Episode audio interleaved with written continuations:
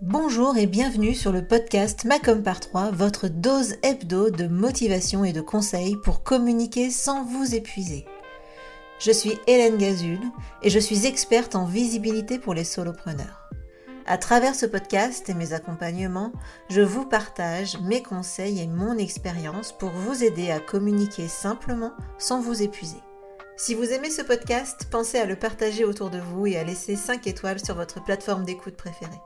Et pour ne rien manquer, pensez à vous abonner au podcast. En attendant, je vous laisse découvrir un extrait du prochain épisode.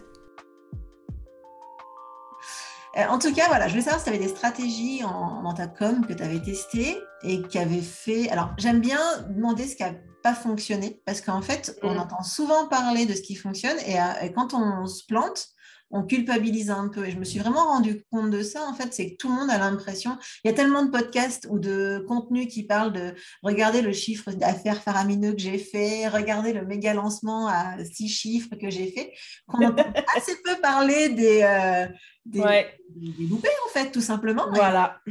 On, passe tous par là. Donc, est-ce qu'il y a des choses qui n'ont pas fonctionné pour toi?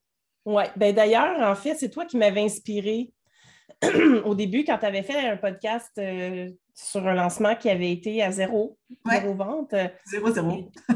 puis je sais pas, en fait, hein, puis ce podcast-là est arrivé au moment où j'en avais absolument besoin parce que j'étais en lancement et je ne faisais pas de vente. Alors, euh, oui, c'est très dur. Et, et, comme on n'en parle pas, ben, on pense que ça n'arrive pas on pense que ça arrive à personne. On pense que tout le monde font deux lancements puis que ça marche, puis que peu importe, s'ils en vendent trois, quatre, euh, cinq euh, accompagnements, ben, tu dis, euh, écoute, ça fonctionne, même s'ils n'en ont pas vendu des tonnes, et que ce n'est pas nécessairement un lancement à six chiffres, ben, qui ont quand même fait des ventes.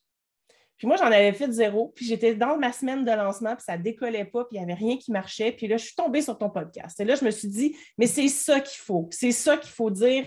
Il faut le dire. Alors, j'ai fait un post sur le même sujet.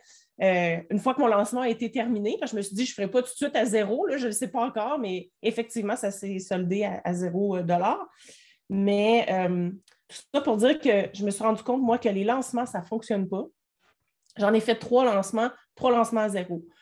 J'ai beau communiquer là-dessus, envoyer mes infolettes, ça ne marche pas. Donc, j'ai décidé de délaisser cette façon de faire et surtout que ça m'épuise vraiment. je sortais, je suis sortie de ce lancement-là, le dernier, là, ça m'a pris pratiquement deux semaines à m'en remettre.